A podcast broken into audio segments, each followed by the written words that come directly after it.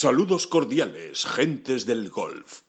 La espera ha terminado. Llega el momento de... Bola provisional.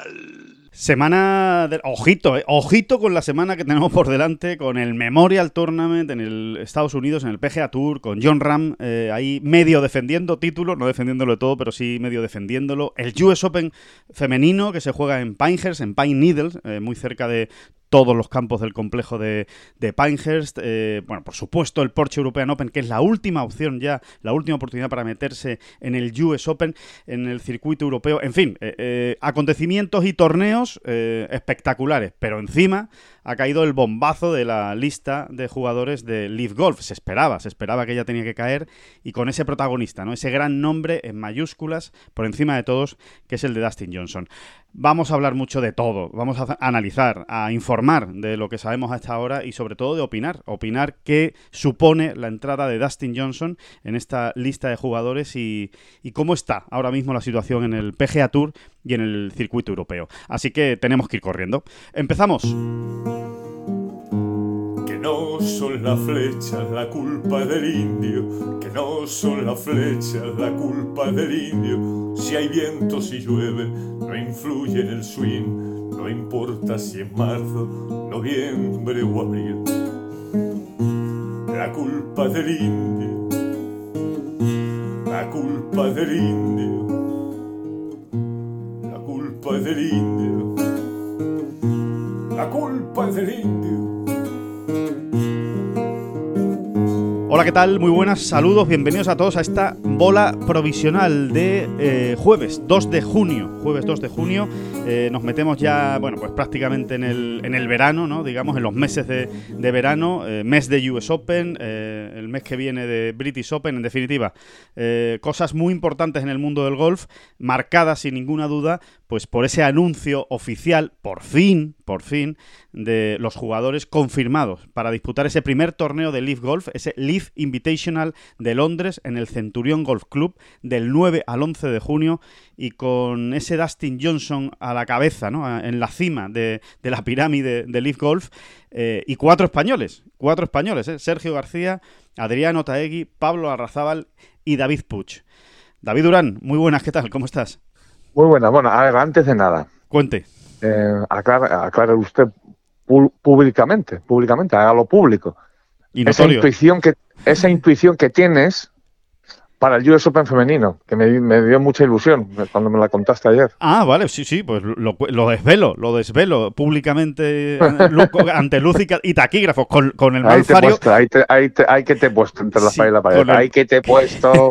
con el mal fario que trae esto, David. Pero sí, tengo, tengo, me da en la nariz que vamos a tener una gran semana de Carlota Ciganda, gran semana. ¿Por qué no? Incluso ganando el, el US Open, eh, que a eso me refiero ya con gran semana porque yo creo que a estas alturas, conociendo la trayectoria de Carlota Ciganda, pues que quede sexta, quinta, cuarta, décima, pues sí, será una gran semana y lo celebraremos, pero no, no me refiero a eso, me refiero a verla peleando por ganar y levantando ese título de US Open. No lo sé, me, cuadra por, por, el año que lleva. Eh, es verdad que había muchas expectativas puestas en ella después de ganar el Open de España, no ha empezado muy bien la temporada, pero está mejor de lo que yo creo que transmiten los, los resultados. Ya ha empezado a jugar. eso, es, eso es lo importante, ¿no? Eso es lo importante, ¿no? Tantas veces que lo hemos comentado también aquí, ¿no? Sí. Eh, como, como, muchas veces las sensaciones es que ni no se corresponden ni, ni, ni, ni, en una pequeña parte a los resultados que uno está haciendo, ¿no? Y sin embargo, bueno, y, eso, eso es, va más allá de la intuición, ¿no? O sea, al final,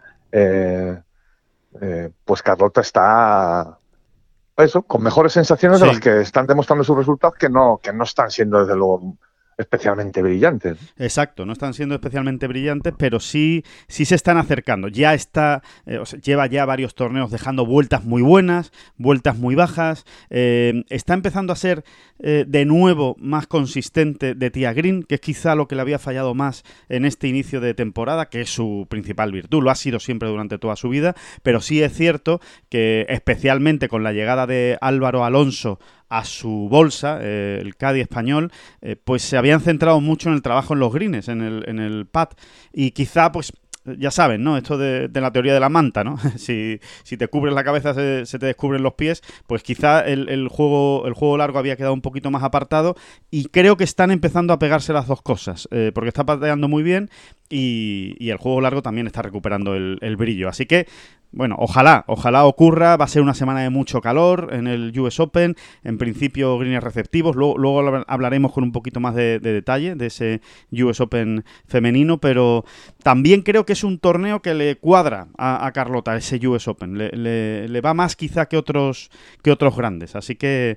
Bueno, ojalá, ojalá funcione en este caso la intuición, que funciona poco, ya lo digo, ¿eh? no, no funciona demasiado últimamente. Así que mm, vamos a ver. Que, mm, bueno, no, pero estas intuiciones basadas en, algunos datos concretos, ¿no? Pues eh, yo me las creo un poquito más, ¿eh? así que te voy a dar, te voy a dar ahí... Beneficio de la duda. te voy a dar tu tiempo, te voy a dar tu tiempo. vale, vale, pues ojalá, ojalá funcione. Que... Mm, bueno, pues que no sé, que no, que no se habla otra cosa, ¿no, David? Que sé que, que, tampoco somos muy originales, pero yo creo que también es lo que es lo que quiere saber la gente. Y mucho más teniendo en cuenta pues todo lo que hemos venido diciendo, ¿no? Es que lo hemos venido anunciando, ¿no? Oigan que esto está encima, oigan que esto va a pasar, oigan que esto va a ocurrir, que vamos a ver, que va a ser muy importante esa primera lista de jugadores que se inscriban en Leaf Golf, vamos a ver si hay sorpresas y vaya si hubo sorpresas, porque lo de Dustin Johnson yo creo que no se lo esperaba nadie. Nadie. Eh, nadie en el PGA Tour. Y no sé si acaso el único que me cuadra que igual se olía algo o le habían dicho algo es Rory McIlroy, por sus declaraciones en el PGA Championship. Pero los demás yo creo que ha caído como con mucha sorpresa. Desde luego en los medios americanos no se lo esperaba nadie. No, no se lo esperaban. Y quizá, mira, Alejandro, quizás sea el momento de contar una pequeña anécdota. Sí. Eh, que nos sucedió a ti y a mí, concretamente, en, allí, en Southern Hills. Sí alguien, por desgracia no podemos decir su nombre, pero no era un don nadie, ¿eh? alguien del mundo del golf, muy metido en el mundo del golf, em, nos dijo, pues a mí me han dicho que hay hasta cuatro top ten mundiales sí. que si no han firmado van a firmar, o están ahí, ahí prácticamente para hacerlo. Ojo, se refería no, no en concreto a top ten mundiales de, rabiosamente a día de hoy. Claro. ¿eh? Sino eh, jugadores considerados como tales, ¿no? Sí. bueno, como es el caso de Dustin Johnson, por ejemplo. ¿no? Y yo recuerdo que tú y yo, cuando nos fuimos de ahí, nos miramos y decíamos, anda ya, hombre, anda ya, cuatro top ten mundiales. Vamos, esto no es lo que se palpa aquí, ni lo que cuentan, ni, ni lo que uno ve, ¿no? Sí. Eh, Cierto. Hasta el punto, hasta el punto que nunca lo hemos contado, siquiera como un rumor, ¿sabes? Decir, oye, pues mira, se dice, se comenta, ¿no? Sí, cosas esas cosas que pasan cuando no le das credibilidad, ¿no? Algo que te llega, tú dices, nah, esto, esto puede ser un, esto es un desbarre más que otra cosa, ¿no? Sí, esto es un desbarre, ¿no? Eh, eh, insisto, no, no, era por la calidad del personaje, ¿no? Porque es alguien del que te puedes esperar que, conozca interioridades, ¿no? sí, sí de incluso eh, a estos niveles, ¿no? Y, de este tema, ¿no? Pero es que no le dimos ninguna credibilidad, realmente, ¿no? O sea, fue, fue, verdaderamente así, ¿no? Eh, y claro, cuando uno ve esto, dices, ahí va, ojo, ¿eh? Pues igual no está tan mal tirado. claro, ojo porque, porque además lo, lo, primero que hace uno eh, es, ¿y, cuáles son los otros tres, no? Claro. ¿Cuáles son los otros tres, no? Claro. Mm, ¿Y cuáles son los otros tres, Alejandro? Te pregunto. Eh, a ver, se, habla mucho.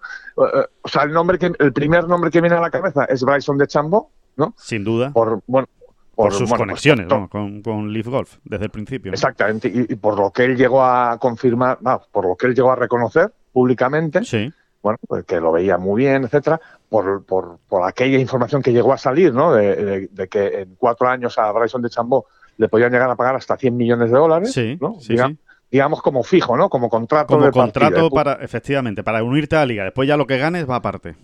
Exactamente. O sea, 25 millones de dólares. Eh, garantizados.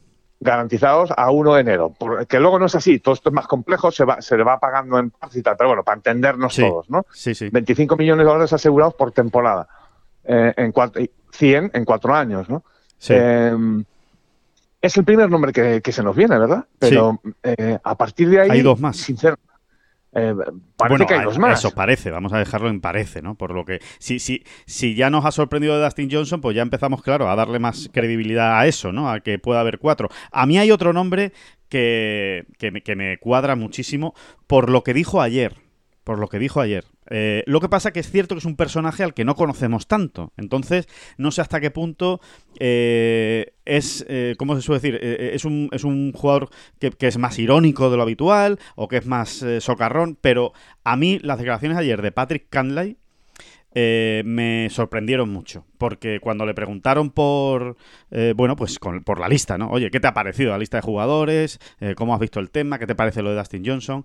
Y él, Patrick Canley, fue absolutamente festivo con Leaf Gold. Dijo, bueno, pues yo lo único que puedo decir es que estoy muy, muy, muy interesado en qué va a pasar. Eh, en este torneo, cómo va a ser, cómo lo van a montar, o sea, ya hablando de intendencia del torneo, eh, si realmente nos van a sorprender con el formato, si va a ser una cosa divertida, si... Bueno, tengo mucha curiosidad y yo desde luego voy a estar muy pendiente de lo que pase. Bueno, pues no sé. Pues, no, no, sé si será. No, bueno, no, no. Creo que está muy bien tirado. Es un nombre que podemos dejar ahí entre paréntesis. ¿no? Eh, sí. Siempre hemos hablado de, la reacción de Patrick Canley en estos meses, desde aquellas declaraciones que hizo en Pebble Beach, eh, que yo creo que es la segunda o tercera vez que la, que la vamos a recordar ahora mismo, ¿no? Eh, sí. Y estamos hablando del mes de febrero. Febrero, en Pebble Beach, sí. Pebble Beach, cuando él dijo exactamente esto. O sea, vuelve a repetir el mismo mensaje en junio eh, eh, que el que dijo en, en, febrero, ¿no? Exacto. Voy a estar muy pendiente, esto solo puede ser bueno para los jugadores, al final y, nada, eh, aquí estoy, expectante, expectante y sonriente, ¿no? Bien. sí, exactamente. O sea, que está en tratos con Leaf Gold, yo no tengo ninguna duda. O sea, que, que Patrick Alley no le ha cerrado la puerta a Leaf Golf, no hay ninguna duda. Que ha firmado, pues ahí ya tengo más dudas. No creo que haya firmado, sinceramente. Pero que seguramente en sus negociaciones o en sus tratos eh, con eh, Gold Saudi haya dicho, vamos a esperar a ver qué ocurre en los primeros torneos y, y después ya hablamos. Eh, de estas cifras que me estáis presentando? Pues puede ser que vayan por ahí los tiros. Porque si nos fijamos en el resto del top 10, yo sinceramente a día de hoy... insisto, insisto, esta fuente que no podemos nombrar, desgraciadamente, bueno, por estas cosas que... Porque no podemos, vamos. Sí, sí. Básicamente. Eh, insistía en que no eran, eh, no tenían por qué ser cuatro top ten a día de hoy, ¿no? O sea, sino cuatro jugadores que todos entendemos que eh, que han estado mucho tiempo en el top ten, que van a estar, o, sea, los, grandes nombres, hablando mal y pronto, de de Chambon ahora mismo, por ejemplo, está el número 24 del mundo, si no me equivoco, ¿no? O por ahí, ¿no? Sí, sí, sí. sí. y, bueno, y ni siquiera Dustin Johnson está ahora mismo dentro del top 10 mundial. No, no, está eh, bien apuntado, está bien apuntado, sí, que, que nos referimos a ese tipo de jugadores, ¿no? Y tipo Patty Reed, por ejemplo, ¿no? Es otro jugador que puede entrar en este perfil de, bueno, pues es un top 10 mundial, no es tan habitual como, como Dustin pero, Johnson. Pero para, para, entendernos, para, para, afinar un poquito más, eh, en esa categoría no entra Ustweisen, por ejemplo. No, no, no. Ni Sergio, ni Sergio. Ni Sergio. Eh, los dos, o sea, sobre todo Sergio, ha sido muchas semanas de su carrera top ten mundial, pero no, no está metido a día de hoy en esa categoría de la que hablaba este hombre. ¿eh? Exacto, exacto. Eh, ni, ni Ustweisen tampoco, o sea, eh, para, para, ir afinando más, ¿no? Para ir... eso, para ir delimitando mejor de, qué estamos hablando y de quiénes estamos hablando. Sí, y de lo que puede ocurrir en los próximos meses. insistimos en que esto ha sido un bueno pues eh, un primer capítulo un primer capítulo eh, hacía mucho tiempo en el que prácticamente todo lo que se oía o se leía oficialmente eh, iba en contra de este nuevo proyecto, es decir, iba como minimizando ¿no? o, o quitándole importancia a este proyecto, siempre estando presente y sabiendo que iba a ir hacia adelante, pero con muchas dudas sobre el field, sobre qué jugadores, pues parece que en este primero de Londres con el US Open a la semana, no lo olvidemos, ¿eh? se juega el US Open la semana siguiente y Dustin Johnson va a jugar en Londres. O sea que eh, eh, em, había, había dudas, ¿no? De decir, hombre, los grandes cómo van a jugar la semana antes del US Open en Londres, ahí va a ser difícil, pero luego viene Portland, que es Estados Unidos, en Oregón, después viene el torneo de Boston cuando ya acaba la FedEx Cup de este año.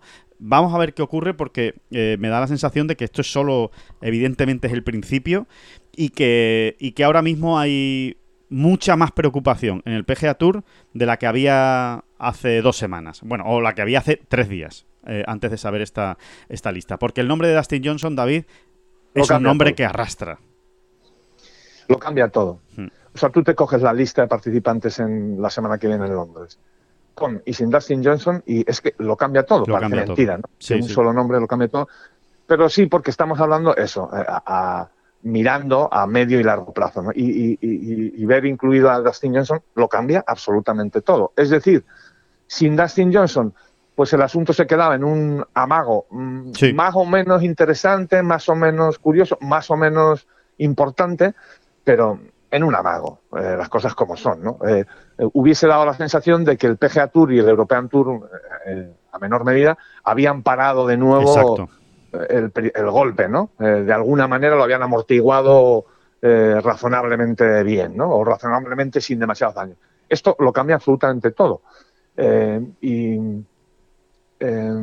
sí, por, por la capacidad de arrastre que va a tener y por, y, y por, por cómo se le van a abrir los ojos a otro tipo de jugadores. Claro, el efecto llamada, ¿no? El efecto llamada que puede producir Dustin Johnson. ¿no? Exactamente, porque van a estar muy pendientes ahora. Pues, por ejemplo, por ejemplo, eh, cómo y de qué manera se va a sancionar a Dustin Johnson. Claro, claro, claro, claro.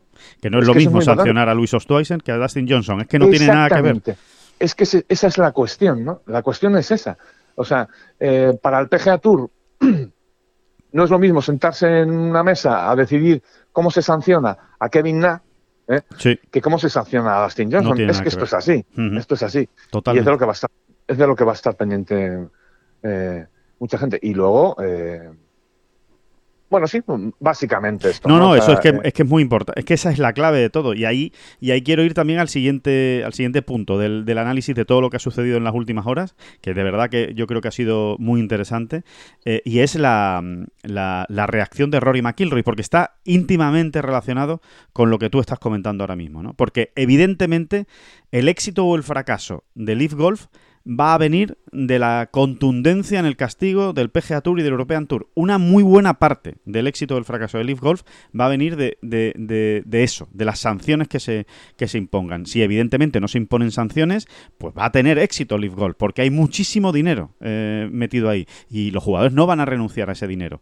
Eh, si hay castigos severos, pues entonces ya hay que ponerle una balanza y a lo mejor hay gente que se echa hacia atrás. Pero claro, el PGA Tour se va a arriesgar a eh, sancionar de por vida, arriesgar entre comillas, ¿eh? o, va a tomar la decisión de sancionar de por vida a Dustin Johnson, al mejor jugador en activo en ranking mundial, o sea, al que más semanas como número uno del mundo ha estado eh, en el ranking mundial en activo, pues realmente es difícil, ¿no? Parece difícil que, que que- se tome esa decisión. Desde luego no es una decisión fácil. Y ahora vamos a lo de McIlroy, que me interesa mucho tu opinión, David, porque eh, Rory eh, volvió eh, a repetir su discurso respecto a Leaf Golf. A mí no me gusta, yo no quiero saber nada de ellos, interés cero en Leaf Golf, yo no voy a jugar esos torneos, conmigo que no cuenten, pero le pediría al PGA Tour que no castigue severamente a los jugadores que jueguen en Leaf Golf.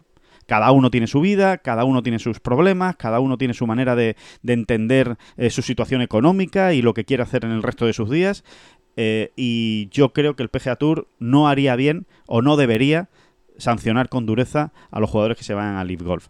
Yo creo que Rory concretamente, no sé si queriendo o sin querer, creo que con esa reflexión le meten un marrón muy importante al PGA Tour. Porque estamos hablando del gran defensor del PGA Tour, que es Rory McIlroy, y le está poniendo entre las paila- pared al circuito respecto a sus compañeros, como diciendo, oye, yo te estoy pidiendo que no los sanciones duramente. Como los sanciones duramente, ya igual me enfado. O sea, igual digo, ya no estoy tan de acuerdo con, cómo están haciendo las cosas del PGA Tour. Pero si no los sancionas, igual abres la puerta a que muchos se vayan a, a Golf, ¿no? Con lo cual, me da la sensación de que esa frase de Rory le puede hacer mucha pupa al, al PGA Tour. Mira, yo creo que a Rory solo le faltó apostillar con algo, ¿no? Y nosotros, como somos tan estupendos, ¿eh? vamos, vamos- Lo, lo vamos a parafrasear, ¿no? Exactamente. Vamos a hacerlo nosotros. Mira, Rory, a ti lo que te faltó decir era eso. No, a ver, ahora hablando en serio. Mira, yo creo, eh, o sea, toda esta batalla se juega en, en- en dos direcciones. Una, la parte eh, coercitiva, ¿no? O sea, la parte de Sí. las sanciones, las multas, las amenazas, ¿no? Eh, eh, etcétera. Y luego está la parte eh, eh, en positivo, ¿no? Que es que es que también la está desarrollando el PGA Sí. Tour y que también la hemos comentado muchas veces, que es la de bueno, bien, está muy bien todas las sanciones, está, hay que pensarlo bien, etcétera, a ver cómo sancionamos, cómo dejamos de sancionar. Pero también habrá que pensar cómo mejoramos nosotros todo esto. Ya lo ha venido haciendo el PGA Tour, ¿no? O sea, ya se ha ido viendo en la bolsa de premios, etcétera, etcétera, etcétera. Eh, algo ya absolutamente conocido y sabido, ¿no? Eh, pero mm, todavía, ¿no? Todavía hay margen de mejora, digamos. Pues también hemos hablado ya de esas posibles multimillonarias series de otoño, ¿no? Que podrían darse. Eh, y incluso algunas de ellas pues jugándose por equipos, bueno, pues todas esas medidas eh, que se están tomando y que Rory conoce además. ¿eh? eh claro, de primera mano, de hecho, sí, sí. Yo creo que Rory y, muchos jugadores en el comité están, digamos, abogando por esa salida. Oye, déjate de tanta sanción, que al final esto nos va a llevar a una batalla jurídica y legal que puede ser excesivamente farragosa, un auténtico lío. Y, sí, y que además te lleva al cisma directamente, ¿no? Porque si, tocas el ego de los jugadores, si, si los enfadas demasiado, eh, mm, al final eh, nos vamos a meter en un lío, eh, o sea, en un auténtico cisma, que sería un espanto para todo el mundo, ¿no? simplemente por el tiempo que dure esa batalla jurídica, todo ese tiempo, esos años, o ese año, o dos años, por el caos que genera y por el cisma, que al final eh, en, lo que redunda todo esto es en que eh, eh, va a haber torneos, entre ellos majors, donde no vas a tener a lo mejor a, todos los mejores del mundo. Y eso es lo que nadie quiere. O sea, por lo menos los que estamos de puertas hacia afuera, ¿no? Tanto los medios como los aficionados. Exacto. lo, que no, lo que no queremos es que, bueno, eso que hemos comentado tantas veces del boxeo, ¿no? Que al final uno ya no se aclara de quién es el campeón. es lo bueno? Exacto, quién es el mejor. Eso. Eh, exactamente. ¿Cómo se determina quién es el mejor en una disciplina? Que al final es lo que más eh, atrae ¿no? a los aficionados. Estoy de acuerdo. Exactamente. Y, bueno, y yo creo que esa, esa parte también es muy jugosa y muy interesante, porque es que el PGA Tour tiene que dar respuestas ya, y no solo en, la dirección, digamos, coercitiva o negativa, ¿no? Eh, sino que tiene que responder también en, en la otra dirección, ¿no? Eh, ¿cómo, le hago yo más atractivo a las grandes estrellas ya a todos en general eh, mi circuito? Claro, no os vayáis porque esto es mejor. Exactamente. No porque os voy a castigar, ¿no? Y, en este sentido, eh, lo que dijimos también la otra vez, Alejandro, a ver, el sentido común lo que dicta es que va a haber noticias en breve, ¿no? En breve, ¿no? Quién sabe si quizá aprovechando la semana del US Open o, incluso nosotros pensamos que la del Memorial podía ser un una buena cita, También para anunciar cosas, pero no ha ocurrido en los días previos, para anunciar cosas en los días previos al inicio del torneo, pero no, no, no, se ha dado, ¿no? Realmente no se ha dado. Vamos a ver si es en del US Open o cuándo es, pero esto no va, no debe tardar mucho, ¿no? No, no debe tardar mucho. También sería un buen golpe de efecto hacerlo la semana que viene, precisamente cuando se va a disputar el torneo de, Leaf Golf. Si le quieres robar protagonismo, pues eh, lo que pasa es que el torneo del PGA Tour es en Canadá. No sé si van a, aprovechar precisamente el torneo de Canadá para hacer un anuncio tan grande, pero desde luego eh, salir el martes y decir, señores, esto es lo que tenemos eh, preparado, este es el, pelotazo que tenemos preparado en el PGA Tour para las próximas temporadas, pues desde luego, hombre, desinflaría un poco el, globo ahora mismo de, de, Leaf Golf y del torneo de Londres, eso está claro. Exactamente, ¿no? Y, bueno, yo, yo estoy, fíjate, yo estoy casi más pendiente de ese anuncio que, de, las sanciones. Las sanciones mm, es que es muy complicado, ¿verdad? O sea, eh, saber ahora mismo qué pasa por la cabeza de Jay Monahan y, demás eh, dirigentes del PGA Tour bueno, es que no lo sabe nadie. ¿Qué van a hacer con Sergio García? ¿Qué van a hacer? ¿Qué, van a... ¿Qué es lo que van a hacer? Claro, es que, no lo, es que no lo sabe nadie. La, intuición de todos los que están metidos en el ajo, en todo este asunto, pues eh, jugadores, agentes, todo, todos, todos los miembros de equipo de trabajo de los jugadores, todo el personal que trabaja en los circuitos, por lo que nosotros hemos ido palpando en, las últimas horas. La sensación es que el PGA Tour va a ser duro en las sanciones, va a ser duro, eh, como ya ha venido anunciando, y el circuito europeo, pues quizá no tanto. Esa es, esa es la sensación que hay ahora mismo, pero nadie de momento ha dicho nada oficial. Nada oficial. No hay ningún documento oficial diciendo a todos los que jueguen en Leaf Golf les cae esta sanción.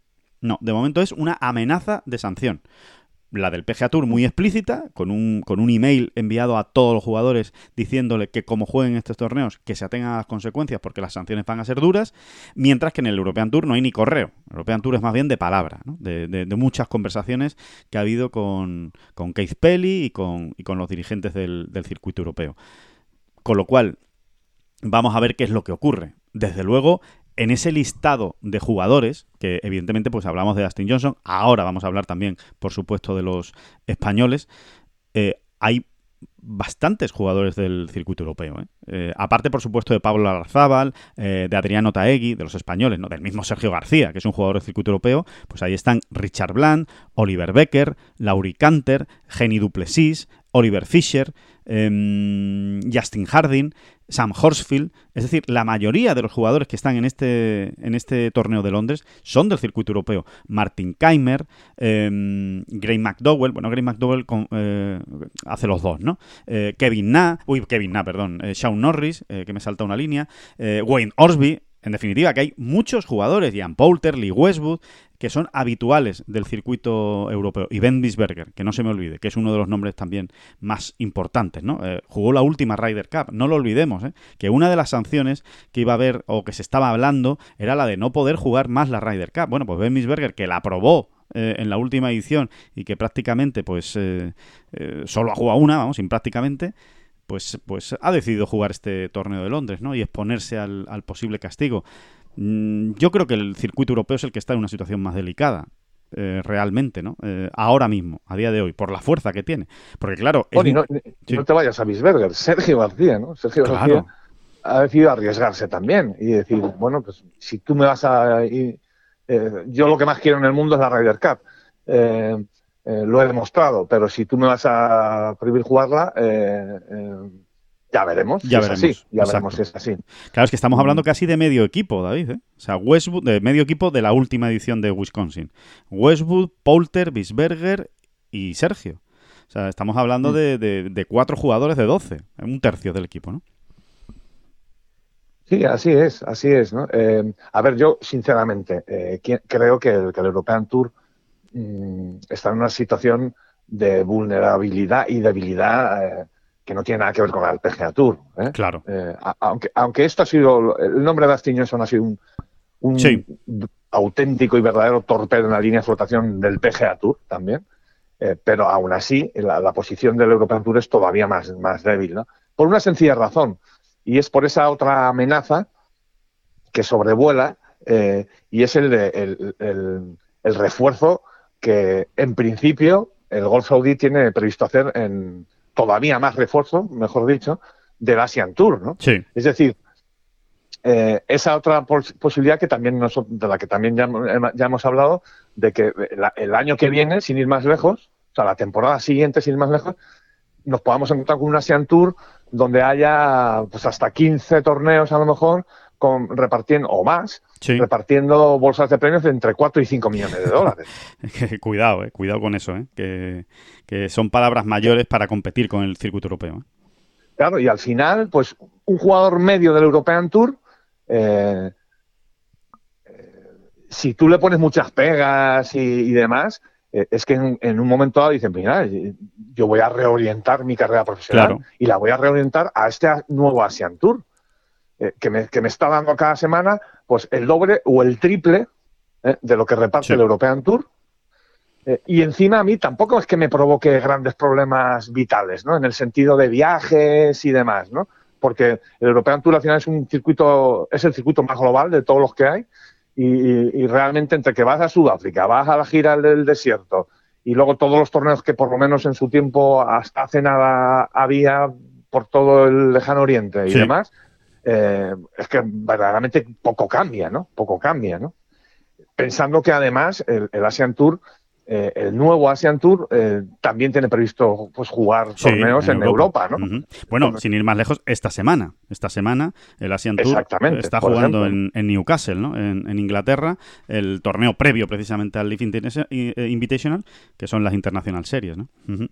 Así Exactamente. Y también se habla de que el Asian Tour podría desembarcar en, en ese sentido en Estados Unidos, por ejemplo. O sea, que, es que eh, realmente en eso poco le cambia la vida a un jugador medio del European Tour, ¿no? Y, y, y, el European Tour como institución, ¿no?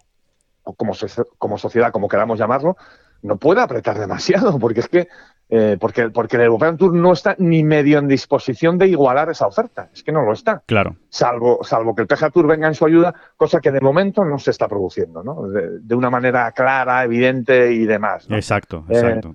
Es que no puede competir con esa oferta. No puede. Si verdaderamente termina eh, dándose, y nuestras noticias son de que van por ahí los tiros absolutamente, como ya dijimos y, publicamos en su momento. Sí, porque además es lo que es lo que le han dicho a, a los líderes saudíes, en este caso, ¿no? A, los, a los que ponen la pasta, por, para que nos entendamos, ¿no?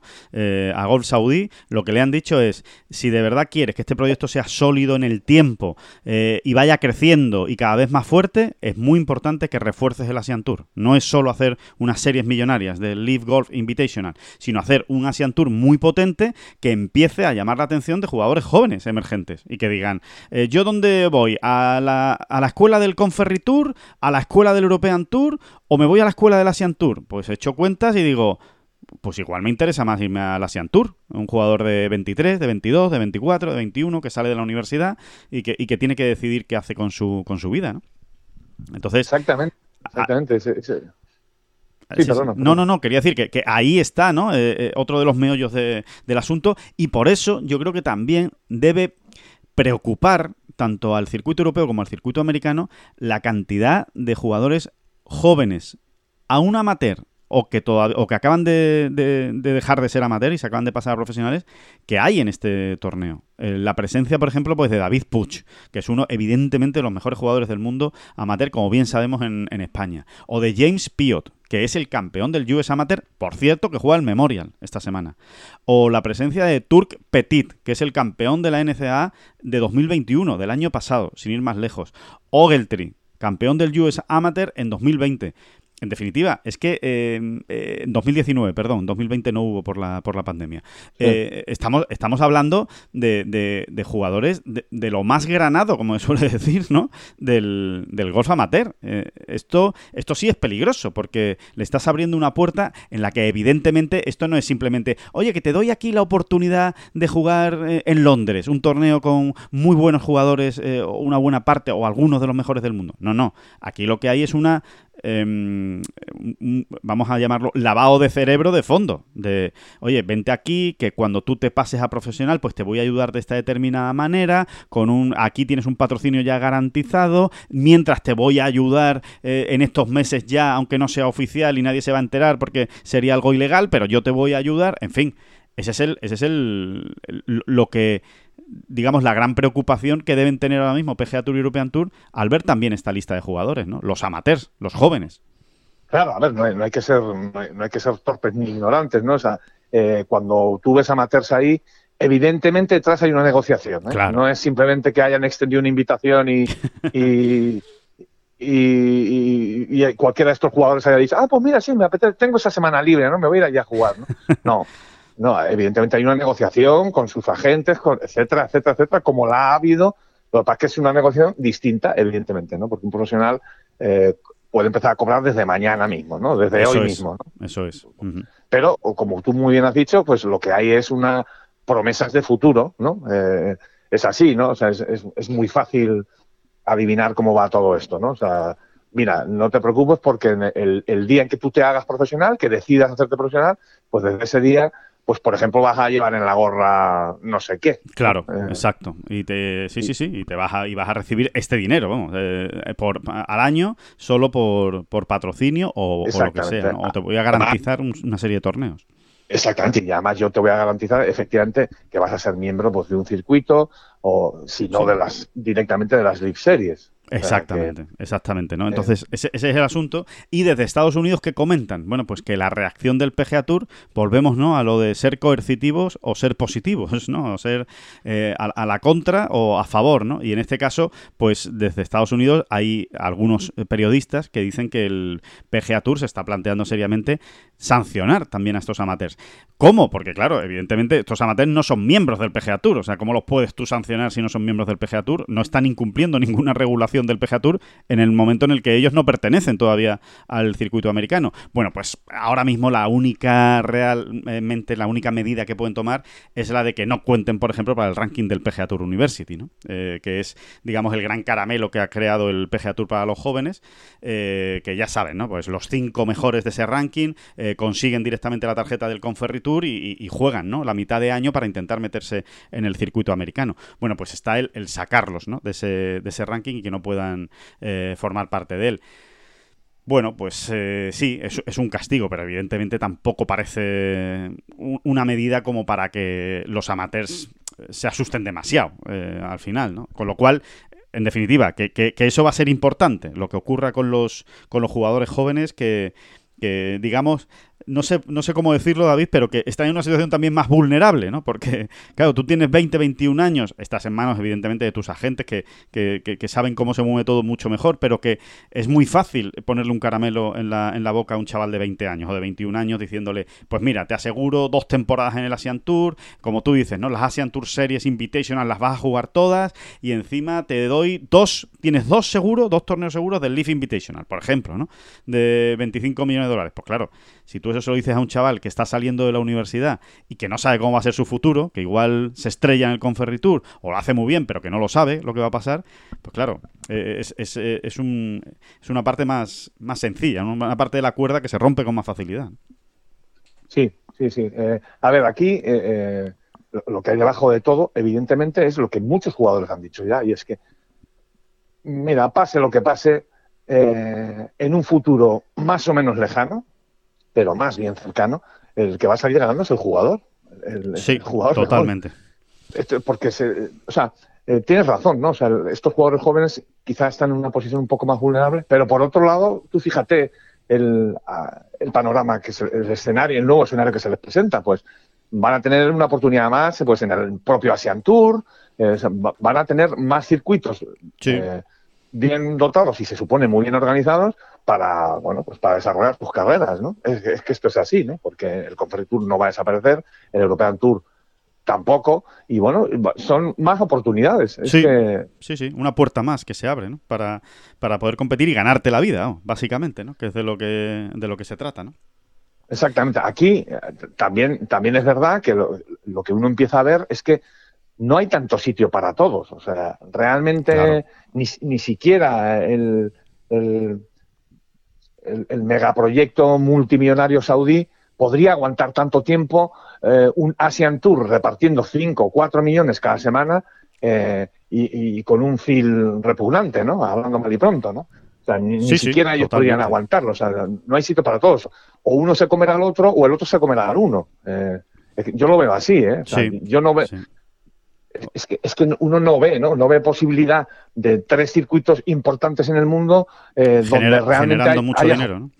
Sí, y donde realmente haya eh, grandes torneos, ¿no? Con grandes nombres, ¿no? es, que es imposible, ¿no? Si ya, si si ya es difícil con dos grandes circuitos, ¿no? sí, sí, sí, totalmente de acuerdo, totalmente de acuerdo. Y si no hay grandes nombres, no hay grandes patrocinadores. Si no hay grandes patrocinadores, no hay derecho. Bueno, perdón, si no hay grandes nombres, no hay, no hay patrocinadores. Si no hay grandes nombres, tampoco hay eh, derechos de televisión eh, millonarios que vender, eh, porque no hay interés por el circuito. Y si no hay interés por el circuito, pues al final o se queda en algo muy residual, en algo que, bueno, pues sí, un circuito más de profesionales, como ahora mismo podría ser, bueno, pues, pues el Alps Tour, ¿no? O, por, o, cualquiera de los circuitos satélite del Challenge Tour o el mismo Challenge Tour, pero evidentemente no sería un circuito de, primera fila, ¿no? Entonces, mm, claro, vamos a ver qué, qué, ocurre ahí, porque al final esto es un negocio, ¿eh? Y al final esto necesita ser rentable. Si no, si no es rentable, no, no hay quien lo aguante, con lo cual Va, a ser interesante, va a ser interesante lo que, lo que ocurra en, los, en los próximos meses, ¿no? Y, y sobre todo que ocurra con, con, ese Asian Tour, porque es verdad, hay una cosa que, que, hay que insistir mucho, ¿no? Al final, los Leaf Golf Invitational son eh, torneos de 48 jugadores, solo 48 jugadores, son muy pocos, o sea, el resto eh, tendrá que jugar en algún lado, ¿no? Eh, además son 48 jugadores que no te digo que los 48 porque eso todavía no lo han explicado, que esa es otra, pero bueno, muchos de ellos van a ser ya cerrados por contrato. Entonces, ¿dónde va a jugar el resto? El resto tendrá que jugar en algún lado, ¿no? Eh, entonces, bueno, vamos a ver, vamos a ver realmente en qué se acaba convirtiendo todo esto, ¿no? Eh, y dónde acaba jugando cada uno. Y, y la importancia que tienen los circuitos, ¿no?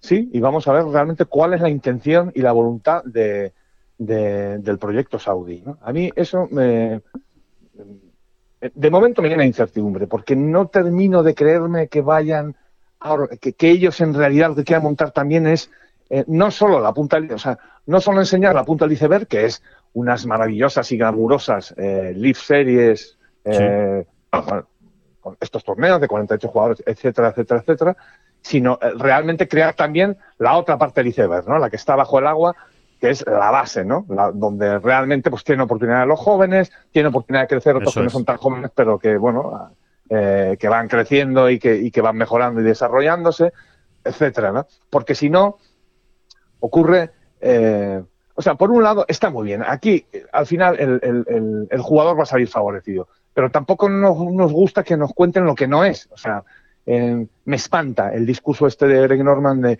al fin eh, llegamos para no sé, somos los garantes de la libertad del jugador y demás, cuando en realidad lo que están creando de momento, o el gran objetivo, es un club absolutamente exclusivo, ¿no? O sea, eh, eh, esto es así. me, molesta. Me, molesta que me llamen, que me tomen por tonto. Me molesta mucho. Sí, sí, sí. Y, sí, toda esa parte, ¿no? Toda esa parte de eso, de los tipos que, que, están absolutamente convencidos de que todo se compra con dinero. Y bueno, pues la verdad es que muchas cosas se compran con dinero, pero no todo, ¿eh? No, no, no, no, no, eh, no, no, todo, no todo como bien dices. Y aparte hay, hay una cosa muy importante, David. nosotros lo sabemos de primera mano. Eh, por mucho que se le llene la boca a Greg Norman de hablar de libertad del jugador, la libertad del jugador para elegir y que pueda jugar donde él quiera y que pueda hacer lo que él quiera, los contratos son tremendos. ¿eh? Los contratos con Leaf Golf son tremendos de la cantidad de cosas que van a tener que hacer los jugadores. ¿Eh? Exactamente. estás, estás criticando y, y, base tu argumento es la destrucción de lo que tú dices que es un monopolio, cuando en realidad tú estás creando otro, realmente, ¿no? O sea, porque las condiciones son leoninas, ¿no? O sea, todo lo que eh, van a firmar los jugadores eh, ya están firmando, eh, bueno, pues, pues, tienen unas obligaciones muy bestias, ¿eh? Muy bestias, en ese sentido. Claro. A cambio de garantizarles, ¿no? Es así. yo te compro, te compro para utilizarte. Esto es así. Esto es así, para utilizarte para mi promoción, eh, para mis patrocinadores, eh, para mis torneos, en definitiva, eso. Y, eso, evidentemente, lo están firmando con mucha cautela, ¿eh? con muchísimos abogados de por medio de hasta aquí sí, hasta aquí no, esto ya me parece excesivo, esto no me parece excesivo, pero, pero mucho, cuidado. Mucho tira y afloja, mucho tira y afloja. Por eso han tardado tantísimo, entre otras razones, por eso han tardado tanto en, cerrar una primera lista, ¿no? Sí. De 48 jugadores, ¿no? Eh, Sí, sí, pero es así, es así. Pero verdaderamente, mm, no sé, a mí personalmente me molesta que me tomen por tonto cuando tú estás diciendo eso, ¿no? no, no, es que, es que hay que dejar a los jugadores que elijan eh, dónde quieren libremente jugar cada semana del año, ya, pero tú le estás cerrando un, más de un tercio de su calendario, bueno, más de un tercio, más de un 60% de su calendario se lo estás cerrando absolutamente. Totalmente. Para tres años, ¿eh? Para tres años, ¿eh? Para tres y cuatro años que están firmando. Que no es por una temporada y, lo revisamos cuando acabe la temporada. No, no. Yo me quiero asegurar que Dustin Johnson va a estar conmigo cuatro años. Sí, entonces, simplemente escoge otros, otros, otros razonamientos, otras, otra manera de explicarlo. No nos tomes por tontos, porque es que. Eh, eh, bueno, pues, pues todo esto estamos explicando. ¿no? dicho esto, dicho esto, el siguiente paso, que es todo lo que rodea al torneo. Eh, hay que decir que de momento, de tema acreditaciones, medios de comunicación, no se sabe nada. Y quedan exactamente siete días para que empiece el torneo. La verdad es que extraña, extraña esa, esa manera de, funcionar. Eh, es muy raro. En cuanto a la televisión, lo que sabemos a día de hoy, y que, bueno, prácticamente se lo podemos ya garantizar, es que el torneo se va a emitir por streaming, por YouTube se va a poder ver y habrá, habrá algunas plataformas que emitan el torneo en directo. Las salidas son a tiro. Eh, con lo cual, bueno, ahí, ahí va a ser curioso, ¿no? Eh, es diferente a lo, a lo, habitual. Van a estar todos los jugadores en el campo al mismo tiempo. Claro, son 48, son muy pocos. Entonces, por eso se lo pueden, se lo pueden permitir. Eh, y seguramente en Ten Golf lo podrán ver. Seguramente. estamos en ello. para que en esa, dentro de esas plataformas de streaming que se puedan emitir, pues también en Ten Golf puedan ver ese, ese torneo. Así que bueno, eh, solo queda eh, ver también qué pasa con los españoles. A mí, David, pues evidentemente de los cuatro, el que más me ha sorprendido ha sido Adriano Taegui, porque, bueno, no, no por nada, sino porque tampoco es verdad que se, que se había dicho nada, ni, ni siquiera se le, se le había preguntado al propio Otaegui, ¿no? Eh, ayer intentamos hablar con él y, creo que en el criterio habitual, lógico y racional de, de Adrián, pues dijo, mira, yo estoy ahora en el Porsche, me quiero clasificar para el US Open, quiero hacerlo bien esta semana y ya, ya hablaremos, ¿no? Ya habrá tiempo para hablar y para eh, y para saber exactamente pues cuáles son las intenciones de, de Otaegui, porque son situaciones muy diferentes. ¿eh? La de Sergio. ojo, ojo que en ese sentido Adrián es muy poco sospechoso. Sí, Es decir, que es que, que, no es, que no es porque el tema del Leaf que lo es, sea muy espinoso y bueno, ya, y, y, nos haya pegado un regate, sino que es que a Adrián Otaegui le llamas en semana de torneo para preguntarle por... Por una receta. Eh, por una receta de cocina que no sé qué, y te dice, mira, perdóname, pero estoy en el Porsche. Te dice exactamente lo mismo. Sí, sí, sí. estoy en el Porsche, estoy, estoy, son días previos al torneo y estoy en lo que tengo que estar. Así que que, Adriano Tagui precisamente es muy poco sospechoso de... Totalmente, o sea que no se ha querido escabullir, es que él piensa así y, asume así cada semana del año, perfectamente explicado, David, porque, porque es verdad, es importante hacer esa consideración. Eh, así que, bueno, ya sabremos, ya sabremos seguramente, pues la semana que viene, ¿no? que ya se disputa este torneo eh, en Londres, pues ya sabremos más cosas de, de, cuál es el plan de Otaegui, si Otaegui va a ser tipo Pablo Larrazábal, que de momento es algo puntual, de momento es algo puntual, va a jugar en Londres, ya veremos qué ocurre de aquí adelante. Eh, lo que sí es seguro es que el segundo torneo que, es en Oregón y coincide con el Irish Open del circuito europeo, la Razábal ya le ha dicho al circuito europeo que va a jugar el Irish Open. Pero vamos a ver también cómo va evolucionando todo esto. Es que esto puede ir cambiando, ¿no? Eh, con el paso de la Sí, y, de nuevo, Alejandro, hay que apuntar y, de qué manera el torneo se de Boston de septiembre. ¿eh? Sí. Porque eso va a ser yo creo que eso va a ser, fíjate, eh, volvemos a lo mismo que decíamos hace un par de meses, ¿no? Eh, es verdad que vamos retrasando ese plazo, pero en realidad nada, si es que son dos días lo que queda, y yo creo que en septiembre va a quedar muy delimitado ya, eh, o va a quedar mucho más claro el panorama del golf mundial, de, lo que se nos avecina, porque yo creo que en ese torneo, mm, pues por ejemplo, esos cuatro supuestos grandes nombres o top ten mundiales en potencia, o no potencia, eh, pues, pues quizá los tengamos ya, los junten eh, para ese torneo, ¿eh? quizá, ¿no? Y si no a los cuatro, pues a alguno más que solo sí, Johnson. y entonces, bueno, aparte que en esas fechas, entiendo yo que mucho antes, también conoceremos la reacción en positivo del claro. Tour, es decir, qué es lo que planteo yo, qué nuevo, qué nuevo circuito, cómo, cómo hago yo para remozar todo esto y, bueno, y ofrecer a los jugadores un nuevo producto, ¿no? Claro. un nuevo producto, o, más o menos el que hay ya, pero todavía más mejorado, ¿no? Más le vale, eh, más le vale. Más le vale al PGA Tour hacer, como tú dices, esa presentación. Porque eh, eh, estoy, estoy muy de acuerdo contigo. Es que creo que, que a día de hoy el PGA Tour va a ganar más puntos de cara a los jugadores con una reacción en positivo que con una reacción en negativo.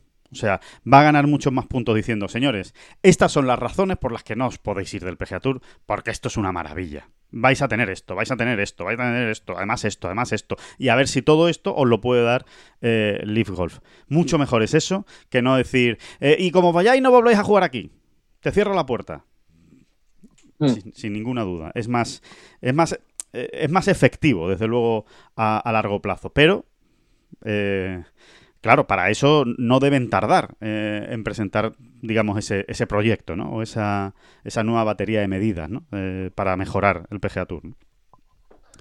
Exactamente, ¿no? Y luego, por último, en, de, todo este lío, de todo este embrollo, pues eh, queda saber también la reacción de las grandes instituciones organizadoras de majors, ¿no? Es decir, repetimos una vez más, Augusta National, USGA, PGA de América y Royal Anansian, ¿no?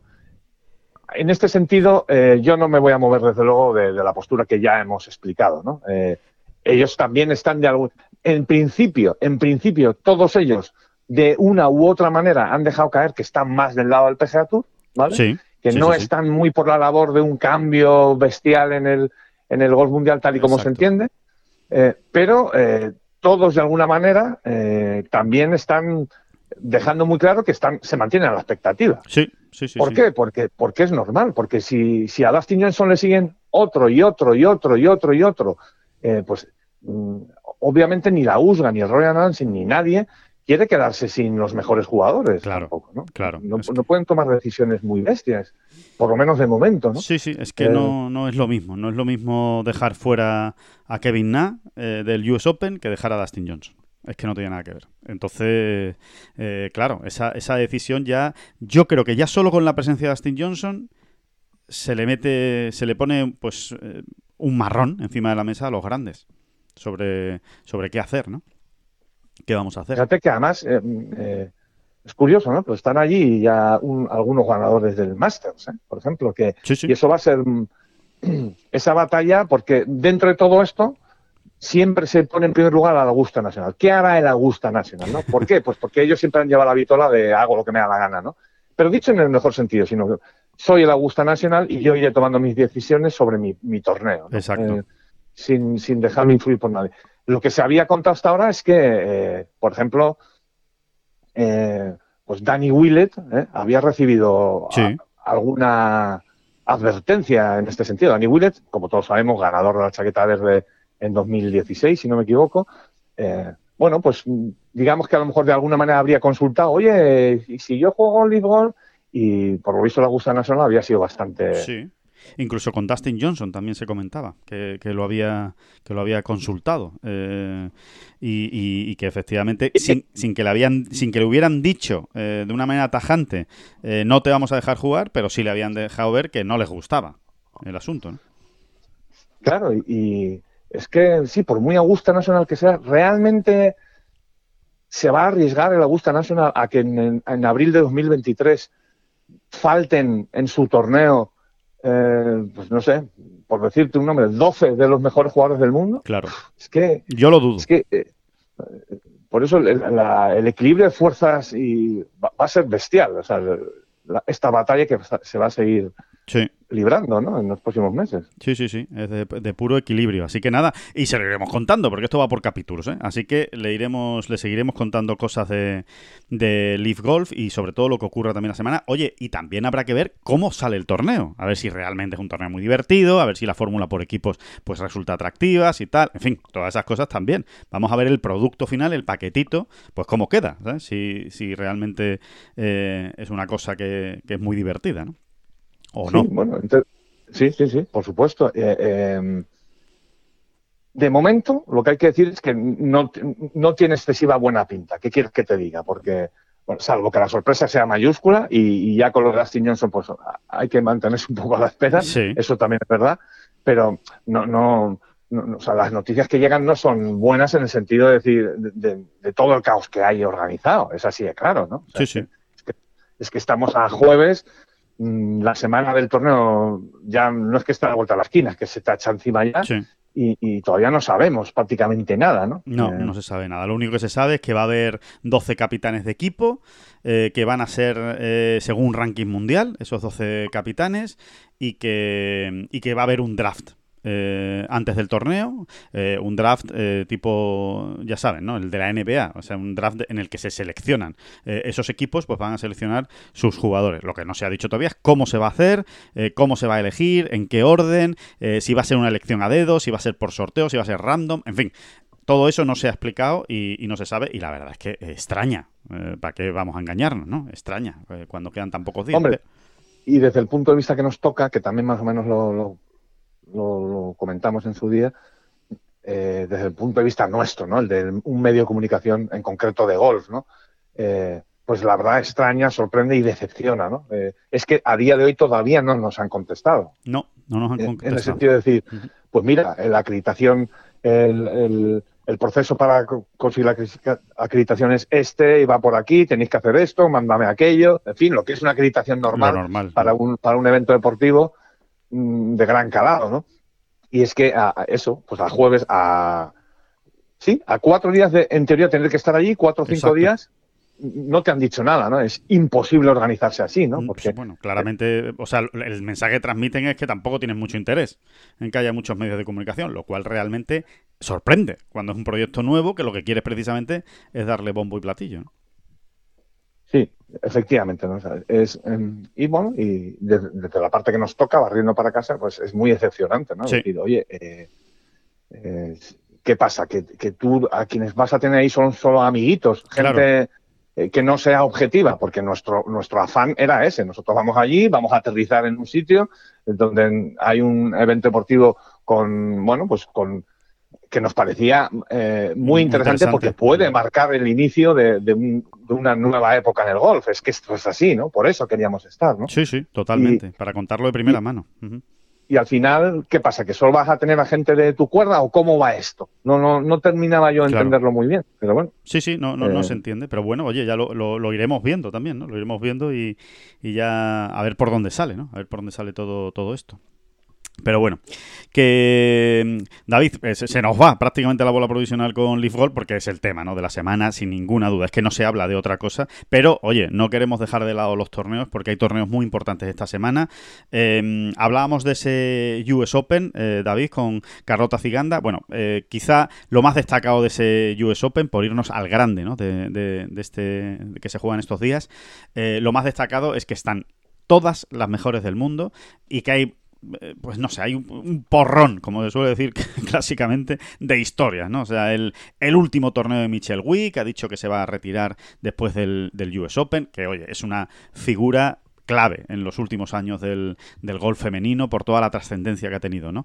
Eh, juega Annika Sorenstam porque ganó el... Menos, clave, menos clave de lo que yo hubiese deseado, me temo, ¿eh? Me temo, pero, pero hombre, sí, sí, es uno de los grandes nombres del, del siglo XXI, digamos, ¿no? Eh, desde el punto deportivo, no tanto, efectivamente, como tú dices, no, no ha sido un personaje tan clave. Al final lo que ha ganado es un US Open, es el único grande que ha ganado, muy bueno, por cierto, ¿eh? en Pinehurst, pero nada más.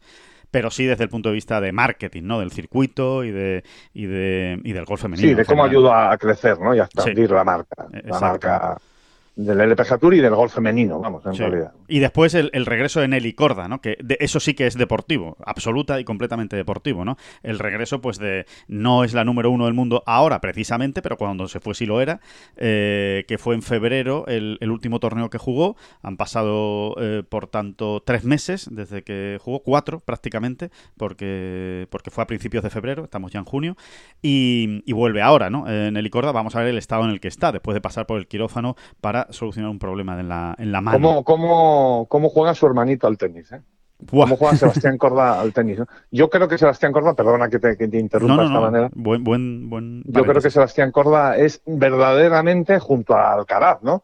Eh, y alguno más, ¿no? Pues hemos visto también ahora a Rune, ¿no? A, Rune, ¿no? Al, al, al, al danés que, bueno, que tiene la misma edad que Alcaraz, ¿no? Tiene 19 años recién cumplidos, como quien dice. Sí yo creo que a Rune todavía hay que verlo un poquito más, pero de verdad que Sebastián Corda y Alcaraz sí que son, sí que parecen realmente la punta de lanza de, esa, de la nueva generación que en teoría eh, debería dominar el, tenis en los próximos años. Vaya, vaya la, vaya la genética del tal Peter por otro lado, Peter Corda, porque ha sacado a dos campeonas de golf y a un campeón de tenis. O sea, es, es impresionante. Son los tres hijos ¿eh? y, son de máximo nivel en sus, en sus deportes los tres, ¿no?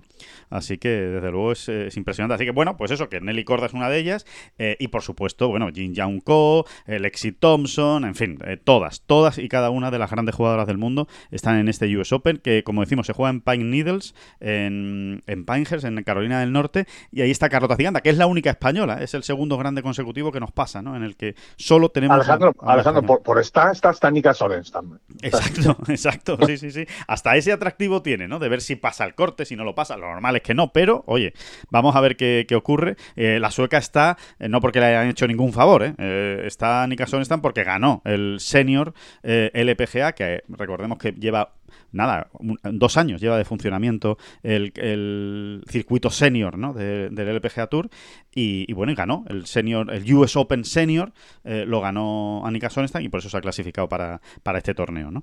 Eh, si te parece, David, escuchamos, eh, teníamos la, la oportunidad anoche de hablar con Jorge Parada, que es el entrenador de Carrota Ciganda, como todos saben, y él nos contaba de primera mano pues cómo están las condiciones del campo. Yo creo que es el nadie nos va a hacer un mejor resumen que él de lo que se van a enfrentar las jugadoras esta, esta semana. Yo ya lo había jugado este campo porque fui a la universidad aquí cerca, 40 minutos obviamente, a Campbell University, cerquita aquí de Pinehurst. Cuando lo jugué yo era un poco diferente, han remodelado un par de cosas, han cambiado un par de cosas para que se parezca más al, al Pinehurst número 2 eh, bueno, y a, lo antiguo, a cómo eran los diseños estos de estos campos de aquí, de esta zona. Buen campo, muy buen campo, en mi opinión, mi opinión es muy buen campo porque es un campo justo, eh, un campo con, con, un buen diseño, un campo que no es un campo nuevo, sino que es un campo más antiguo y pero con buenas condiciones. Pues el domingo, por lo que hablé con la gente que estaba aquí el domingo, estaba bastante verde, bastante, bueno, bastante no, pero blandito, más, más como, como como estaría un resort si vas a jugarlo un día cualquiera. Y luego ya el lunes estaba un poquito más duro. Hablé con un chico que conozco de la USGA, me preguntó que qué tal estaba el campo, que si lo encontramos duro y tal. Y bueno, viniendo de Las Vegas la semana pasada, pues la verdad que cualquier cosa estaba hablando, porque Las Vegas generalmente Shadow Creek está durísimo. Pero bueno, entonces estaba recibiendo, pero bueno, se veía que y se sabe que, con la temperatura que va a hacer, un calor, calor bastante fuerte, eh, humedad bastante además también, va a ir la cosa endureciéndose. Hoy ya, ya se veían algunos antegrines más marrones, eh, un, poquito, un poquito más duros, oía, si tirabas la pelota y la soltabas, se oía un poquito más el bote, un poco más duro. Eh, los greens todavía, bueno, todavía recibiendo hasta cierto punto. Yo creo que se va a mantener así jueves y viernes. Eh, luego ya obviamente endurecerá un poquito el viernes, endurecerá más todavía el sábado y ya va a estar bien duros el domingo. Bueno, pues eh, parece, ¿no? Parece que eh, se van a poder esperar buenas vueltas jueves y viernes, que se van a poder hacer buenas vueltas, que el campo está receptivo dentro de lo que cabe, ¿no? Eh, esos greens es un campo ancho, no es un campo especialmente estrecho, así que, pero sí es verdad que hace mucho calor, no se espera en principio, nada de agua. Quizá algo de tormenta el viernes, eh, mañana viernes, pero eh, no mucha agua, con lo cual igual el fin de semana sí que hay un giro de tuerca en el campo y, vemos otra cosa. Eh, así que bueno, muy interesante. Carlota juega hoy por la noche, o por la tarde-noche, vamos, a las 8 de la tarde, en, un, en uno de estos partidos que está fuera del radar con la coreana Choi y con Mina Harigae, pero vamos a ver, vamos a ver si, si le salen bien las cosas a la, a la jugadora navarra. Yo insisto también en, bueno, en, un matiz, en un detallito, y es la, que yo creo que debemos estar muy pendientes, ¿no? Ya cada vez está más cerca esa cita de la, de la Solheim en, suelo español y, bueno, el seguimiento es a, a, las europeas, ¿no? Y a la efervescencia del golf femenino europeo. Con toda esa cantidad de jóvenes, hemos hablado mucho también en los últimos tiempos de la explosión que hay en, en Tailandia, ¿no? Pero ojo con la que hay en Suecia, ¿eh? Porque eh, de nuevo, el golf sueco, que siempre ha sido mm, bueno, a fruto referente en el golf femenino europeo, pero digamos que es que están arremetiendo ahora con una, con una fuerza, ¿no? Brutal. Están saliendo muchas jugadoras, ¿no? Hay muchísima sueca ¿eh? en este US Open, por ejemplo. Bueno, muchísima sueca, muchísima, sueca en este US Open. Y un detalle, en la, en la Race to Costa del Sol, en, la, en, el, en orden de mérito del Ladies European Tour, las tres primeras son suecas. Así que, ¿qué, más quieren? ¿no? O sea, es que, es que realmente hay mucho, hay mucho nivel ahora mismo. Y las no solo que las tres primeras sean suecas, es que las tres primeras son muy jóvenes. O sea, son, son suecas y tienen pues entre 20 y 23 años. Y como que se las ven muy bien preparadas, ¿verdad? O sea, ha habido ahí como de repente un salto, ¿no? Esto no ocurre de un día para otro, claro. Esto es un trabajo de años que al final va dando sus frutos de una manera u otra, ¿no? Pero, pero verdaderamente el nivel que están exhibiendo es de eso, de chicas que vienen súper bien preparadas, ¿no? Y que llegan, se hacen profesionales o están a punto de hacerse y ya están mostrando un nivel bestial, ¿no? O sea, eh, eso, nivel de LPGA Tour prácticamente. Sí, sí. Y al hilo de lo que comentas, ¿no? de, de seguir con interés lo que hagan las, las europeas, hay que decir que eh, hay que remontarse muchos años atrás, es más de más de 10 años, más de una década, para encontrar la última vez que se llegó al US Open en una temporada eh, del golf femenino con dos victorias en el LPGA de jugadoras europeas, eh, que ha sido Madsen y Leona Maguire. Y Celine Boutier no ha ganado, pero vamos, le han faltado dos sustos. Como si lo hubiera hecho. como si lo hubiera, hecho.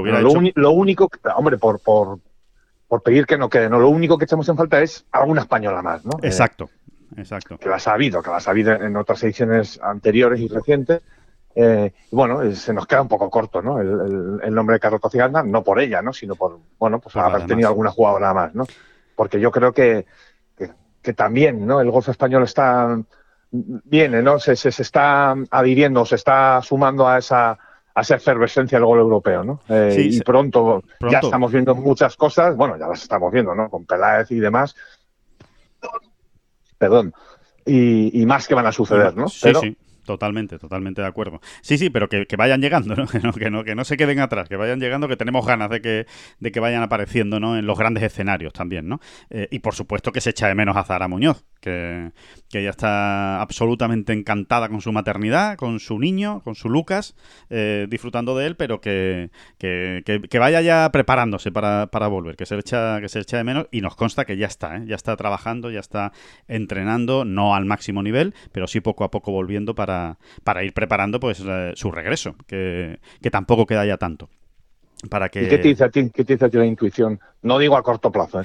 porque a mí la intuición sobre Azahara me dice cosas todas muy buenas ¿eh? y muy bonitas. Me parece a mí, fíjate que la maternidad le va a sentar ya en su, en su, me, me refiero a su aspecto, no estoy hablando del tema personal, ¿eh? Sí, sí. sino Que, que por supuesto, sino eh, creo que en, el- en la, digamos, en la faceta profesional, en la de golfista, eh, creo que la maternidad le va a sentar eh, fantástica. Pues- pues- me da pues- esa sensación Sí. de que nos vamos a encontrar con una Zahara más competitiva todavía cuando, insisto, no estoy hablando a corto plazo, ¿no? Sino cuando vuelva y se vuelva a sentar, ¿no? Eh, tengo esa sensación. Puede ser, eh, puede y esto ser. sí que esto sí que no lo baso yo en nada científico, no sé, por lo poco o mucho que la conocemos, ¿no? Sí. Eh, tengo esa sensación No, pero de está, de está que le bien, va a estoy- sentar muy, sí. muy, muy bien. Estoy muy de acuerdo, estoy muy de acuerdo contigo, David, porque es verdad que es una jugadora que, mm, eh, que psicológicamente es muy exigente consigo misma. Es una jugadora que, que vive cada, cada torneo pues eh, eh, de una manera muy intensa. Y, hombre, el tener esa, esa válvula de escape, ¿no? De, al final, de, de- tener ahí a su hijo cerca y, y esa obligación y esa y evidentemente que no, no deja de ser, todo el mundo lo sabe, ¿no? Eh, lo más importante que tiene ahora mismo, pues que el golf pase a un segundo plano también hasta le puede venir bien eh, en la manera de, de encarar, ¿no? Las, la- la- las rondas. O sea que sí, eh, estoy muy de acuerdo contigo que se, que se puede esperar. Y, Sí, porque, y porque el deportista final Sí. es muy difícil separar al, a la persona deportista de la persona del resto ¿no? de su vida. Y, y un deportista funciona mejor, mejor cuanto más realizado está, ¿no? cuanto mejor se siente. ¿no? Y yo creo que a Zara le va a sentar todo esto muy bien y va a acabar siendo mejor golfista también. ¿no? Es la sensación que uno tiene. Bueno, pues ahí, ahí queda eso y, y- lo veremos también, ¿no?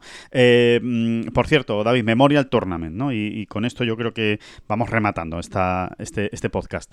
Eh, eh, Memorial Tournament barra John Ram, ¿no? Porque evidentemente es, es, es lo que hay esta semana, ¿no? John Ram, John Ram y John Ram. Eh, torneo que ganó hace dos años, que debió ganar el año pasado si no llega a ser por ese maldito positivo en COVID eh, que le revelan el sábado después de acabar su vuelta, bueno, grandiosa vuelta de sábado que hizo en Memorial, seis golpes de ventaja, no pudo salir el domingo, bueno, ya todos saben la, la historia. Y, y vamos a ver, ¿no? Yo tengo muchas ganas eh, por, por ver cómo, cómo lidia, ¿no? Eh, es verdad que lleva tiempo preparándose y, habla mucho de este tema. Y, John es, eh, es, es un tío listo cuando, cuando se trata de todo esto, de cómo afrontar, ¿no? El, desafío psicológico de un torneo. Eh, pero vamos a ver, ¿no? Si, si consigue llevarlo por el buen camino y a su favor, o si le pasa factura, ¿no? El- las ganas, ¿no? Y, y todo lo que ocurrió el año pasado. ¿no? Sí, vamos a ver, pero de momento, mientras no mientras no se empiecen a sumar bogies y verdis en la tarjeta, eh, es obligatorio, ¿no? Ponerle ahí de favorito, eh, lo bien que le ha ido en ese campo y, y lo mal también, ¿no? Pero, pero por un suceso absolutamente ajeno eh, Sí. que fue el del año pasado, ¿no? Eh, pocas veces se va a encontrar en una situación, por no decir ninguna, ¿no? Ninguna vez se va a encontrar John en una situación ni siquiera medio parecida de estar liderando un torneo por seis golpes y, y- y tener que, que retirarse pues encontrándose al 100%, ¿no? Es, es que es tremendo, ¿no? Es- Es que yo no sé si ha eh, sucedido eso, ¿eh? En la historia del golf. Yo diría que no. Yo diría que no ha sucedido nunca. O no sé si alguien se habrá lesionado un sábado o un domingo por la mañana antes de salir a jugar con tanto golpe de ventaja, pero yo creo que no ha existido. Por lo menos que se sepa. Sí, y, y bueno, tienes razón, ¿no? Al final, eh, el, el acudir a los sitios con la, con la etiqueta de máximo favorito, pues tiene su, su parte buena y su parte mala. Yo creo que a John realmente esto en Lo concreto tiene superado. ¿no? mm, Sí, hay otras partes donde John es verdad que entra más en conflicto, ¿no? Eh, lo hemos dicho también, ¿no? Por ejemplo, el tema del número uno mundial en su día, lo que costó llegar hasta allí y lo que también de alguna manera le ha afectado en estos primeros meses de 2022 para mantenerse ahí arriba. Eh, en fin, el trauma de los grandes también lo ha ido superando claramente, hasta el punto que ya ganó uno. Totalmente. Y, y, y yo creo que en este caso no. O sea, John lleva siendo favorito cada vez que pincha la bola pues desde los 15 años, ¿no? Como quien dice, ¿no? Y en ese, ese, ese, trauma, si lo queremos llamar así, que es una, me parece un poco, no está muy bien escogido el término, pero bueno, venga, lo dejamos ahí. Yo creo que ese sí lo tienen absolutamente asimilado, digerido, superado, ¿no? Mm. Y, y ahora simplemente que, entren los dos primeros pads de 5 metros, Alejandro. exacto, exacto. Los míticos pads de entre 4 y 6 metros, que son tan, tan entre importantes. Entre 3 te diría incluso, entre 3, y 5 metros y medio. Vamos, entre 10 y 15 pies. ¿eh? Eso es. Entre 10 y 15. Entre 10 y 20, venga, entre 10 y 20. la, distancia, la distancia mítica para, para ganar los torneos porque es, eh, porque es así. Em, como, como bien sabes, David, tenemos algún, eh, bueno, tenemos ahí entre comillas, un infiltrado, no se puede llamar ni así, ¿no? Pero tenemos a Javier Herbiti allí en, el Memorial porque hace ya algunas semanas que está llevando la bolsa em, el, el, golfista, el profesional eh, vizcaíno, perdón, guipuzcoano, está llevando la bolsa desde hace ya varias semanas semanas de Emiliano Grillo, del jugador argentino. Así que esta semana está en el Memorial. Y también hablábamos con él y, nadie mejor que él pues para darnos la radiografía de lo que se espera esta semana. Y merece la pena, ¿eh? porque tiene guasa el asunto. Tú, tú, el campo está eh, de US Open. O sea, yo no he visto nada. O sea, hoy, a favor, un hierro 8, hemos votado una, una bandera al medio, cinco corta banderas, nos hemos ido al RAF. O sea, te digo, si, si se hubiese mantenido así, pues va a llover hoy, ¿eh? Dicen que hoy hay tormentas a la tarde-noche y tal, y, que va a llover. Pero si lo hubiese mantenido así, te digo que el que gana, o sea, el corte, más 6. O sea, algo, algo así. Puedes ir a sitios que no tienes ni opción de hacer aprochipar y muy, muy jodido, ya te digo. Entonces, hoy parece que llueve, entonces ahora los greens, pero si no, ya te digo que hay, hay banderas que no, no, tienes ni chance de dejarla en, en green ya digo, el campo brutal, el campo es un campazo rafalto, eh, jodido, ah, como, no, como no pilles calle, hacer par es muy jodido, a no ser que sea par 5 o un hoyo corto, pero como sea un hoyo medio y no pilles calle, los bunkers también. Aquí te los preparan los bunkers para que se te quede mal, tío. O sea, te los aplanan, te los quitan esto para que vaya todo el rato a, se te pegue al talud o vaya, se te quede cuesta abajo en el green.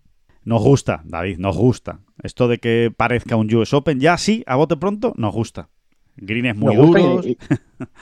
Y, no nos sorprende, ¿no? O sea, ya, hemos hablado otra vez de esto, ¿no? Que a Jack Nicklaus, igual que a Arnold Palmer en su día, ¿no? Y ese es el legado que ha dejado Arnold Palmer en Big Hill y, bien que lo comprobamos tú y yo de primera mano este año, ¿no? Totalmente. Eh, sí, el, eh, tienen un poco como modelo el US Open, ¿no? Luego ellos le dan su propia forma, ¿no? Eh, quizás no lo hacen tan absolutamente severo, pero, pero es así, es así. Eh, para ellos una semana de golf es una semana de, en las trincheras, ¿no? Como quien dice. sí, sí, una buena, una buena definición, sí, sí. es una semana de llevar al límite al jugador, ¿no? O, lo más al límite que puedan, ¿no? Eh, al, jugador. Y, y, está bien, puede ser, puede ser, va a ser una semana. Oye, está muy bien, nos estamos quedando sin tiempo, se nos está alargando esto, pero recomendamos, ¿no? Recomendamos vivamente el, bueno, pues ese pequeño reportaje que hemos hecho, eh, que básicamente lo que hace es recoger las declaraciones de más interesantes de Jack Nicklaus, sí. el tótem de este torneo y anfitrión eh, en la previa del torneo. Bueno, pues hablando de todo un poco de su carrera, de sus experiencias y tal, que es siempre es muy interesante cuando habla de Jack Nicklaus, que por cierto también habla de Leaf Golf. Sí. Eh, y, me ha gustado lo que ha dicho, porque ya se están también escuchando, hay que ver Jack Nicklaus, eh, cuando realmente le están pagando un pastón para hacer campos en Arabia y que ahora diga que era el PGA O sea, ya había voces como un poco criticándole de alguna manera, ¿no? y él, lo ha dejado muy claro, ¿no? Dijo, les, me senté a hablar con ellos porque es que les estoy haciendo un campo en Arabia, ¿no? O sea, si, hay veces que no hay nada como decir las cosas eh, tranquilamente y, ponerlas sobre la mesa. Claro, yo me dedico a eso fundamentalmente. Eh, a día de hoy, ¿no? Es a diseñar campos, ¿no? Sí, sí. Tengo, tengo una gran una, gran compañía que se dedica a diseñar campos, ¿no? Y me han contratado ellos, ¿no?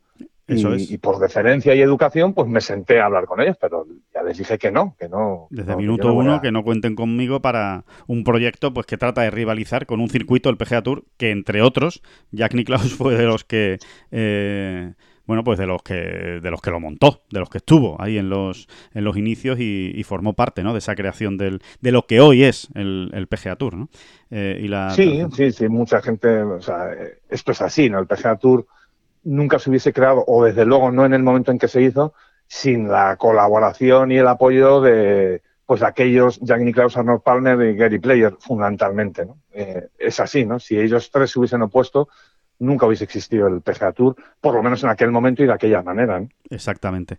Así que nada, sí, eh, me uno a la recomendación de David porque hay cosas muy interesantes en ese artículo de Jack Nicklaus y reflexiones eh, del propio eh, Nicklaus. La, sobre todo hay una respecto a, los- a la preparación de los grandes y Gary Player que yo creo que es realmente muy buena, muy interesante por, por quiénes eran eh, los dos, Nicklaus y, y Gary Player. Así que siempre es una delicia escuchar a estos a estos jugadores, ¿no? A estos jugadores tan grandes, ¿no? Es lo que nos pasa también, David, cuando nos cuando tenemos la oportunidad, ¿no? ¿no? No pasa tanto como nos gustaría a nosotros, evidentemente, pero cuando tienes la oportunidad de sentarte con Olazábal, ¿no? Y, y empezar a, a escuchar batallas, ¿no? Y anécdotas y, y cosas del, del pasado, ¿no? Y, y la verdad es que es interesantísimo eh, cuando, cuando lo cuentan.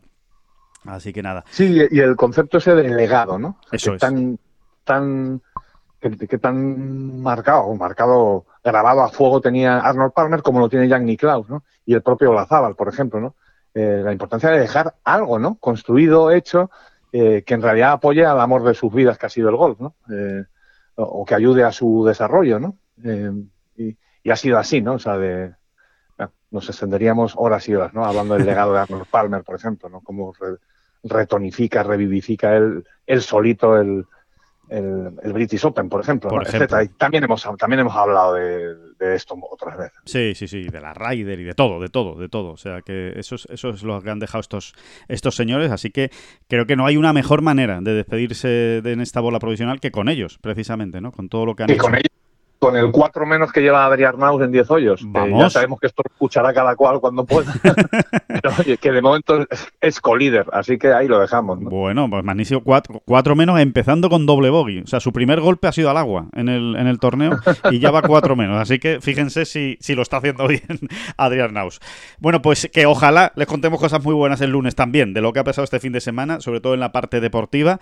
Y, y que nada, que lo pasen ustedes muy bien, que como siempre, que jueguen mucho al golf y que vean mucho golf y que lo, y que lo lean, que lo lean también en, en Ten Golf, que ahí se lo estaremos contando. Ah, bueno, por cierto, y mucha suerte a todos los que jueguen The Game, que esta semana hay Ten Golf The Game en, eh, con el Memorial Tournament. Que muchas gracias a todos por estar ahí y por supuesto, muchísimas gracias, David Durán. ¿Quién maneja mi bar? Oh, Yo creo que hoy más que nunca, ¿no? Hay que, después de todo lo que ha pasado, con Dustin Johnson allí jugando. Por favor, ese es el la deriva me lleva quién. Hay quien maneja mi barca. ay. La deriva me lleva. ay. Hay quien maneja mi barca. Que a la deriva que a mí me lleva. No son las flechas la culpa del indio, que no son las flechas la culpa del indio. Si hay viento, si llueve, no influye en el swing, no importa si es marzo, noviembre o abril. La culpa del indio, la culpa del indio, la culpa del indio, la culpa del indio. Thank you.